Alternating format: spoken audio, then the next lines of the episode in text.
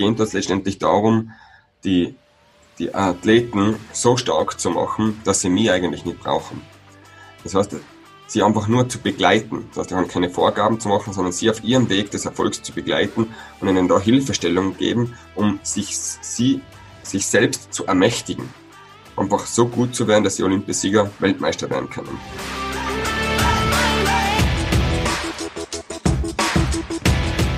Herzlich willkommen zum Mental Performance Podcast, deinem Podcast für Mindset und Mentaltraining. Mein Name ist Patrick Thiele und als Mentaltrainer helfe ich Profisportlern dabei, die bestmöglichen Ergebnisse zu erzielen, ohne dabei an ihren mentalen Blockaden zu scheitern. Getreu dem Motto Making the Best Even Better bekommst du hier im Podcast jede Woche mentale Erfolgsstrategien für deine Top-Performance. Let's go!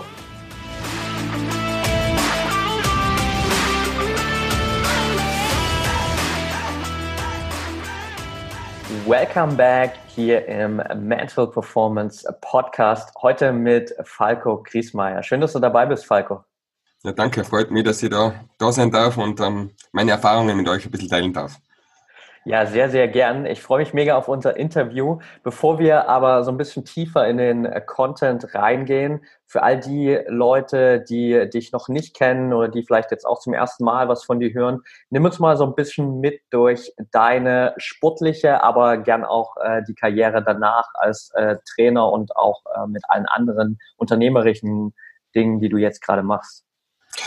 Ja, meine Geschichte, wenn ich da ganz ausholen, nachher braucht man vielleicht die ganze Zeit des Podcasts. Ich probiere es äh, kurz und knackig zu halten.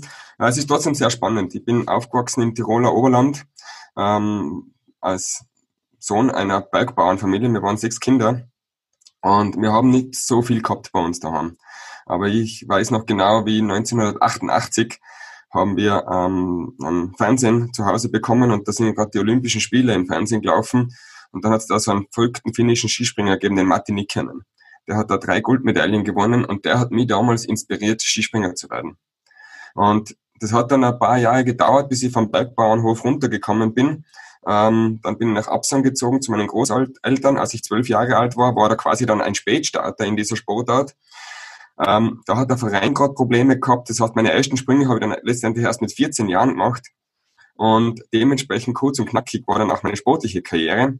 Ähm, bin da als Quereinsteiger ins Skigymnasium Stams gekommen, habe dann ähm, ja, einen sehr schnellen Aufstieg ähm, erlebt, bin relativ schnell in der Nationalmannschaft gewesen, habe auch Medaillen bei der Juniorenweltmeisterschaft in Calgary äh, gewinnen können. Genau zehn Jahre später, genau an dem Ort, wo mir der Martin Nikkanen ursprünglich inspiriert hat. Das ist eine, eine schöne Geschichte, was mir immer sehr gut gefällt. Ähm, habe dann nach dem größten Erfolg, nach dieser guten Saison 1998, ähm, ja, ein bisschen die Idee oder die Inspiration verloren. Vielleicht kommen wir da später nochmal drauf zurück. Und habe dann 1999 schon meine Karriere wieder beendet. Also es war wirklich ganz knackig innerhalb von sieben Jahren Aufstieg und, und auch dann wieder der Fall und, und neue Wege gesucht, bin aber dann gleich zwei, äh, zwei Wochen später als Trainer an der Schanze gestanden und habe einfach begonnen, meine Erfahrungen, die was ich selber als Athlet machen habe dürfen, an Kinder und Jugendliche weiterzugeben.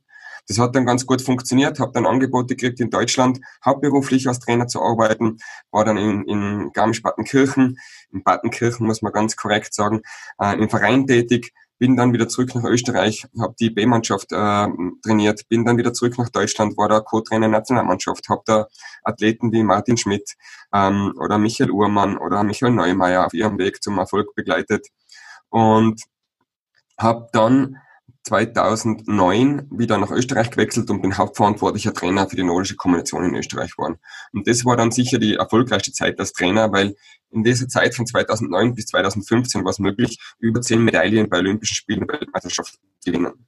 In dieser Zeit habe ich dann auch meine neue Leidenschaft entdeckt. Ich habe die Branche Network Marketing kennengelernt und habe mir dann eben 2015 entschieden, ähm, das Geschäft an den Nagel zu hängen und mich voll meinen vollen Fokus auf diese Branche Network Marketing ähm, zu geben. Habe da jetzt in den letzten fünf Jahren ein irrsinnig tolles Team aufgebaut. Ähm, wir betreuen über 15.000 Kunden mittlerweile jedes Monat, die wir mit unseren äh, Produkten versorgen. Und diese Branche hat mir letztendlich dann im Februar wieder die Möglichkeit gegeben, oder diese Freiheit der Wahl gegeben. Ähm, ein Trainerangebot vom finnischen Skiverband anzunehmen. Und das ist jetzt für mich sehr, sehr spannend, weil letztendlich genau jetzt ich nicht mehr von diesem Trainerjob abhängig bin, weil ich von meiner, von meinen geschäftlichen Tätigkeiten leben kann.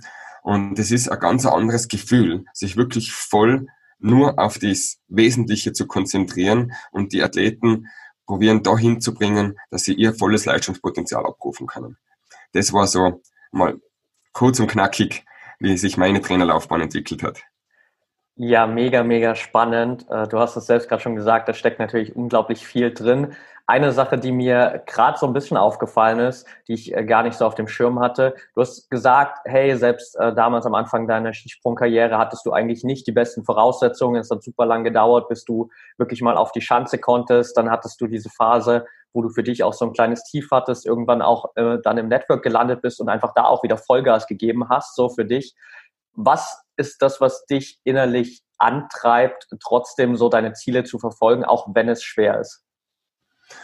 Ähm, ich bin einfach der Überzeugung, man muss ein tiefes, ein tiefes ähm, Wofür haben. Man muss einfach genau wissen, wofür man das macht. Und ich habe da einige, einige Mal in meinem Leben einfach echt tolle Erfahrungen machen dürfen. Das erste Mal war es in der Saison 1907, das gewesen sein, ähm, da hat, der hat ein Gespräch gehabt mit meinem Trainer, das ging um Zielsetzungen. Und ich bin damals erst drei, vier Jahre Ski gesprungen. Und ich habe da in diesem Zielsetzungsgespräch gesagt, na, ich möchte gern eine Einzelmedaille bei Junioren-Weltmeisterschaften gewinnen. Und dann hat der Trainer damals zu mir gesagt, ja, das ist ein nettes Ziel, aber vielleicht in deiner Situation etwas zu hoch gesteckt. Und ich weiß nicht genau, in dem Augenblick habe ich mir nur gedacht, ich werde dir schon geben, du. Wenn du nicht an mich glaubst, ich glaube an mich.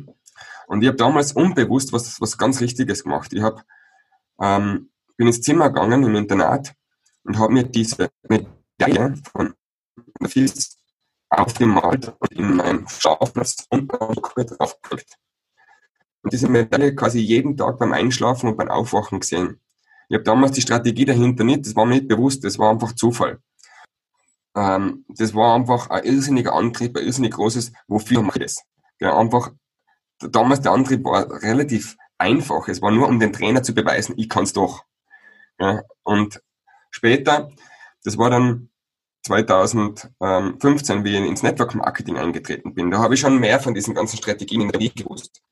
Und habe da aber auch eine Situation dann erlebt, wo Dinge nicht so gelaufen sind, wie ich mir es vorgestellt habe und dass mir dieses Wofür, wofür mache ich das für die Familie, ähm, herauskristallisiert und einfach dann ein Jahr irrsinnig Gas gegeben, irrsinnigen Antrieb gehabt, wo, wo ich gesagt habe, wenn dein, wo ich immer sage jetzt so, wenn der Wofür groß genug ist, wenn der Antrieb groß, gibt's keine Hindernisse. Es wird alles einfach nur plattgewalzt. Und wenn man diese Energie einmal spüren darf, dann weiß man genau, wow, man ist richtig in der Energiequelle drinnen und man hat einfach einen irrsinnig großen Antrieb. Perfekt, sehr, sehr cool, äh, super spannend und natürlich auch ähm, mega cool, dass du einfach so intuitiv schon Dinge umgesetzt hast, wie diese Visualisierung der Medaille, ohne dass du direkt wusstest, hey, das hat einen Impact auf meine Leistung, aber äh, natürlich eine geile, geile Strategie einfach. Was ist es, was dich so sehr am, am Skispringen auch fasziniert, dass du auch jetzt trotz deiner, deiner Auszeit nach fünf Jahren ähm, da nochmal gesagt hast, hey, ich will da unbedingt nochmal reingehen und mich wieder in diesen Sport stürzen? Also beim Skispringen begeistern mich zwei Sachen. Eins ist das, wo ich aktiver Skispringer war und das ist so, dass jeder Skispringer hat in seiner Karriere einige einzigartige Sprünge, wo einfach die komplette Technik so mit der Natur und mit der Luft ähm, und den Umständen zusammenpasst, dass man wirklich das Gefühl des Fliegens hat. Und da entstehen solche Dynamiken. Diese Sprünge sind so viel besser, dass man einfach so hoch und so weit springt, dass man draußen am höchsten Punkt jetzt genau weiß, jetzt wenn ich land, das tut jetzt weh weil es so weit geht. Und gleichzeitig ist aber dieses, dieser Genuss des Fliegens so groß, dass man nicht aufhören kann. Und genau dieses Gefühl da zwischen Angst und Genuss ist, glaube ich, etwas, was dich einfach als Skispringer, als Sportler sehr begeistert. Als Trainer, jetzt begeistert mich, mich einfach zu sehen, wie gut kann ich Athleten begleiten. Weil ich glaube einfach, dass jeder Athlet irrsinniges Potenzial in sich hat und, und und alles möglich ist, wenn er bereit ist, den Preis zu bezahlen, der was notwendig ist, um diese Ziele zu erreichen. Und für mich die Herausforderung ist es, wie gut kann ich den Athleten begleiten, dass das möglich ist, dass er seine Ziele verwirklichen kann, in die Realität holen kann. Wie gut ist es mir möglich, da einfach Strategien und Techniken und, und auch Planung ähm, in die Praxis umzusetzen. Diese Herausforderung finde ich irrsinnig spannend. Ja, super spannend. Was würdest du sagen, war damals äh, auch noch zu deiner aktiven Karriere jetzt wirklich auf das Skispringen bezogen, deine größte mentale Herausforderung? Äh, Gab es da eine, die, die sich herauskristallisiert hat oder generell auch mehrere, die einfach immer wieder aufgetaucht sind? Ähm, ich kann mich sehr gut erinnern, damals, was meine, eine meiner größten Herausforderungen war, und das, das ist nach wie vor im Skispringen eine große Herausforderung, und das ist, das ist die Hoffnung. Skispringen ist ein sehr ähm, feinfühliger Sport. Und da spielen sich mit Geschwindigkeiten von zwischen 90 und 100 kmh ähm, irrsinnig, ähm, man sagt, eigentlich ein einfacher Bewegungsablauf, der aber in sich sehr komplex ist, ab. Und um den zu perfektionieren, ähm, braucht es einfach ja, Top-Voraussetzungen.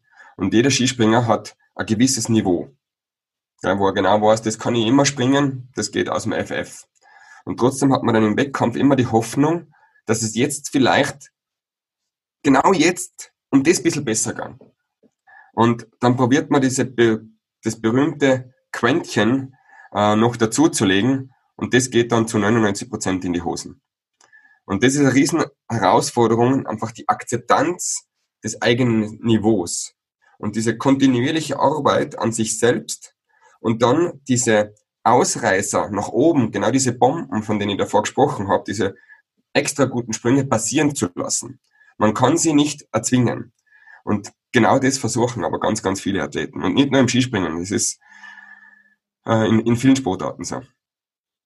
Ja, wie bist, wie bist du damals äh, damit umgegangen? Weil ich kann mir natürlich vorstellen, gerade in einer Situation wie bei dir, wenn du weißt, ich bin eigentlich sehr, sehr spät auf die Schanze gekommen, die anderen haben irgendwie wahrscheinlich schon hunderte Sprünge Vorsprung so ungefähr, dann will man es natürlich extra noch sehr stark erzwingen, oder?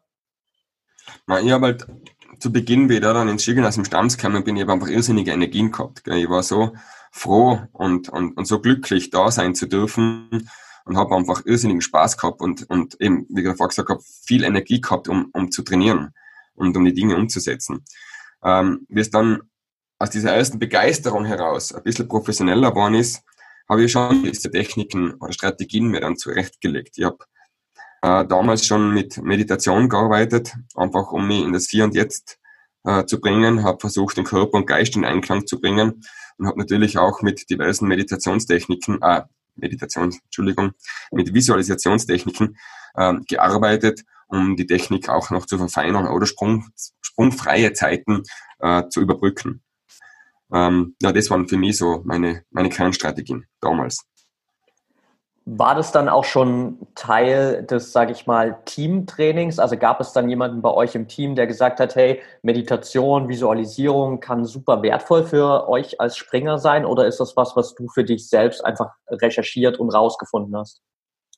Ähm, das war mehr so der eigene Antrieb. Also damals war das, das ist echt mittlerweile schon ja, 20, über 20 Jahre her, ähm, waren Teams noch nicht so professionell aufgestellt wie heutzutage. Da hat es meistens einen Trainer gegeben, der hat sich um das Wesentliche gekümmert und alles rundherum ist halt mehr oder weniger, ich würde fast sagen, auf Zufall passiert. Gell? Wenn man vielleicht irgendwo ein interessantes Gespräch gehabt hat mit jemandem und der hat dann, dann jemandem eine Idee gegeben, dann hat man die vielleicht weiterverfolgt oder vielleicht auch nicht. Also so zielgerichtet und, und jeden einzelnen Parameter zu optimieren, wie es jetzt passiert in einem Sportteam, das war damals einfach noch nicht. Okay, super spannend.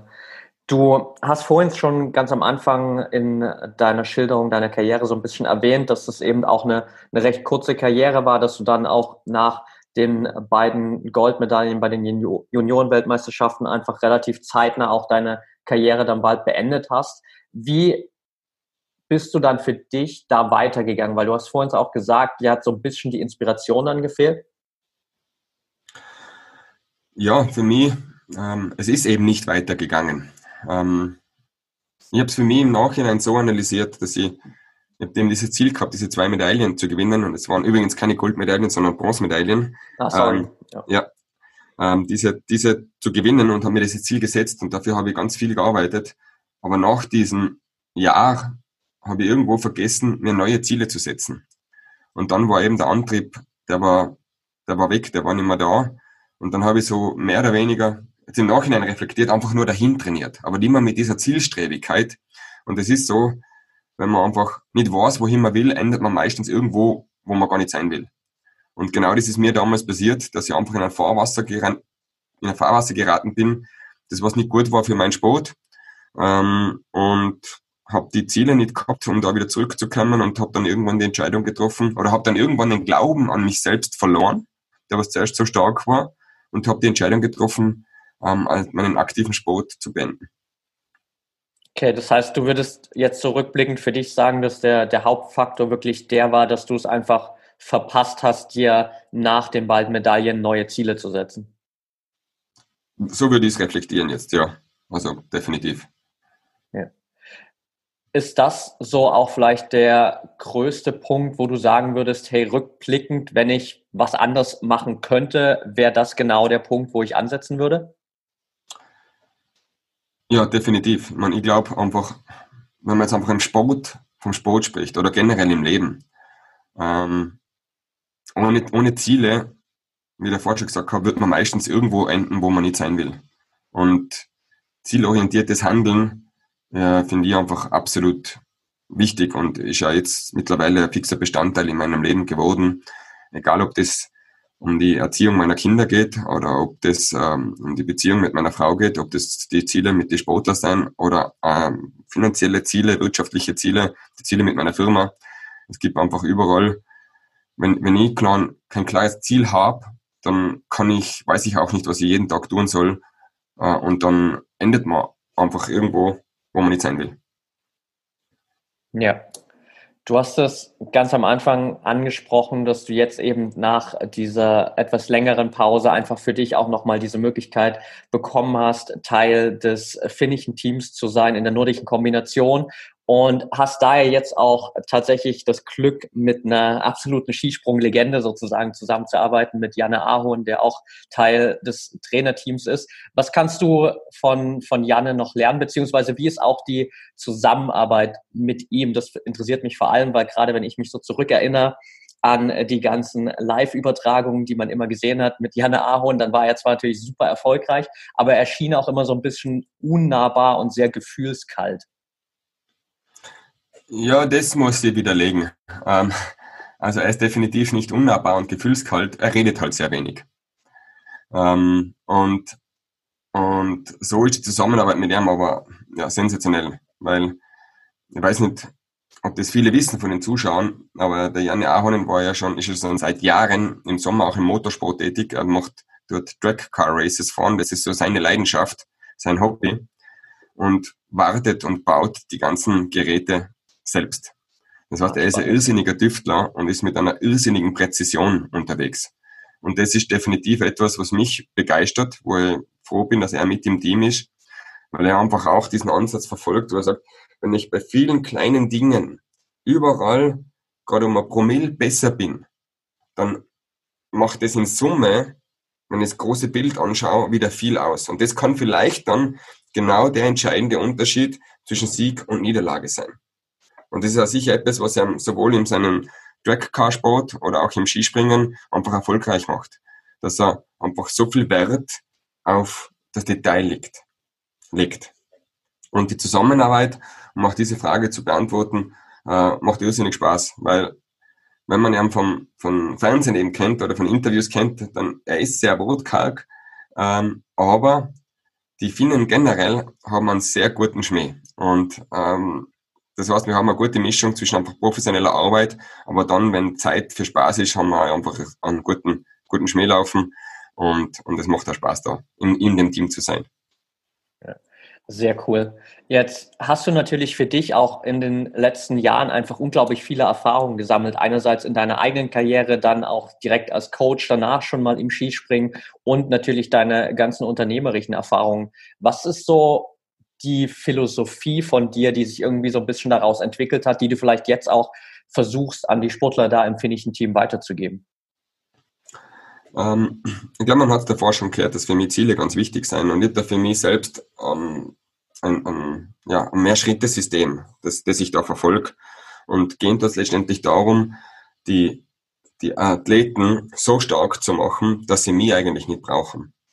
Das heißt, sie einfach nur zu begleiten. Das heißt, keine Vorgaben zu machen, sondern sie auf ihrem Weg des Erfolgs zu begleiten und ihnen da Hilfestellung geben, um sich, sie, sich selbst zu ermächtigen.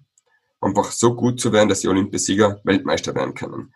Und da ist ein Schritt für mich eben ganz wichtig, einmal zuerst ähm, die Erkenntnis. Ja, die Erkenntnis, wo bin ich? Und diese Akzeptanz auch anzunehmen. Das ist jetzt genau der Bereich oder dieses Leistungsniveau, wo ich jetzt bin. Dann ist für mich ganz wichtig, ähm, Vision auszuarbeiten und da wirklich frech sein. Ich sage es ganz bewusst, frech sein und groß zu denken. Weil eine Vision, zum Beispiel der, unter die besten 30 im Weltcup zu sein, die holt Korkotz hinter, hinter der Ofenbank hervor. Ja, und ich bin einfach der Meinung, man braucht große Ziele.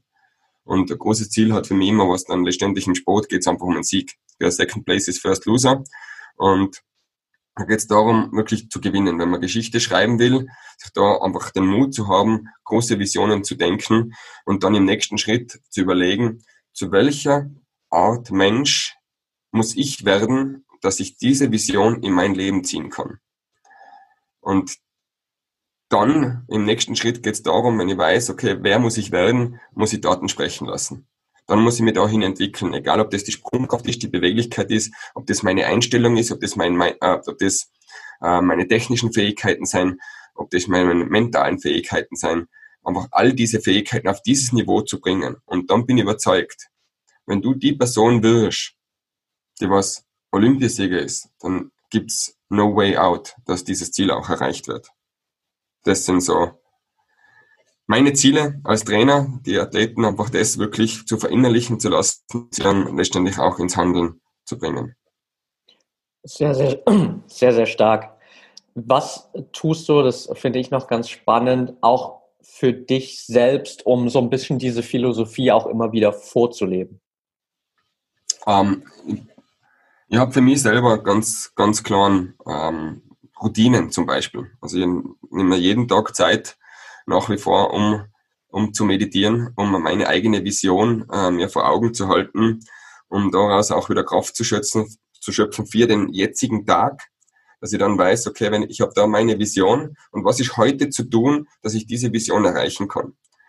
Zum Beispiel. Oder ich nehme mir auch ausreichend Zeit, um selber körperlich ähm, fit zu bleiben und geistig fit zu bleiben und mich einfach auch jeden Tag ähm, weiterzuentwickeln, um ähm, einfach up-to-date zu sein und, und das Wachstum in mir selbst auch zu fördern. Weil ich bin einfach der Meinung, wenn du in, in, in unserer Natur gibt's nur ähm, Wachstum oder Tod.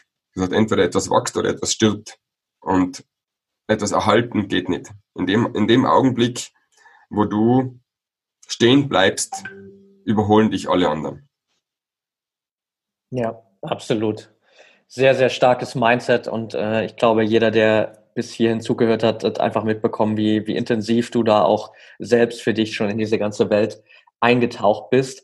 Eine Sache würde ich gerne ganz am Ende hier noch kurz mit einbringen. Äh, die haben wir vorher im Vorgespräch ganz kurz so ein bisschen gehabt. Und zwar, wie hat sich denn die Skisprungwelt oder auch so das Training der Skispringer, gerade jetzt in Bezug auf das finnische Team, wo du jetzt involviert bist und dieses ganze Thema Mentaltraining verändert, seitdem du damals deine Karriere beendet hast? Ja, ist jetzt mittlerweile eben schon über 20 oder 20 Jahre her, dass ich meine Karriere beendet habe. Und ähm, es ist halt alles professioneller geworden. Ich, ich habe oft gern gesagt, na, früher waren wir halt eine Gruppe von von Typen, wir sind gern Ski gesprungen und haben äh, einigermaßen professionell trainiert. Und heutzutage ist einfach von der Ernährung über das Mentaltraining, über das körperliche Training, über die Technikanalysen, was jetzt auch mittlerweile einfach auch an, an, an Technik, Technik gibt, um die Technik zu analysieren, analysieren. Es wird einfach kaum mehr was dem Zufall überlassen. Und das finde ich die, groß, die größte Veränderung. Und jetzt geht es einfach darum, ähm, Jetzt kommt der Faktor Mensch, glaube ich, einfach, es spielt jetzt in den nächsten Jahren eine wesentliche Rolle, die, die, die Athleten einfach dahingehend zu inspirieren, all diese Möglichkeiten, die sie haben, einfach für sich selbst so einzu, ähm, einzuordnen und auszunutzen, damit sie ihnen am besten dienen können. Weil das ist egal, ob das Deutschland ist, ob das Norwegen ist, ob das Finnland ist, Österreich ist oder Frankreich. Die Möglichkeiten haben alle. Jetzt kommt es nur darauf an, wer hat das beste Fingerspitzengefühl, was braucht's, um wirklich ganz nach vorne zu kommen. Sehr, sehr cool.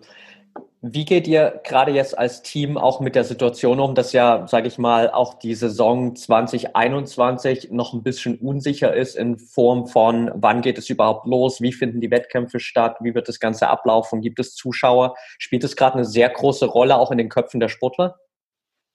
Ähm, wie, wie, viel es jetzt wirklich in den Köpfen der Sportler Rolle spielt, weiß ich nicht. Ähm, ich weiß nur, was ich probiere vorzuleben und das ist Plan A. Plan A ist einfach, es läuft alles ganz normal.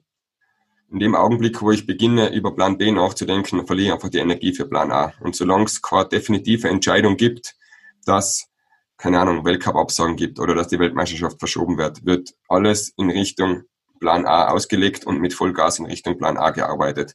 Ein Plan B kann man dann machen, wenn es dann wirklich soweit ist. Sehr stark. Mega, mega cool, Falco. Ich äh, habe es super genossen, mich mit dir auszutauschen. Wir könnten uns wahrscheinlich noch sehr viel länger unterhalten. Ich habe auch noch irgendwie eine ganze Menge an Fragen, aber ich will dir auch nicht zu viel deiner kostbaren Zeit rauben. Von daher eine letzte Sache noch.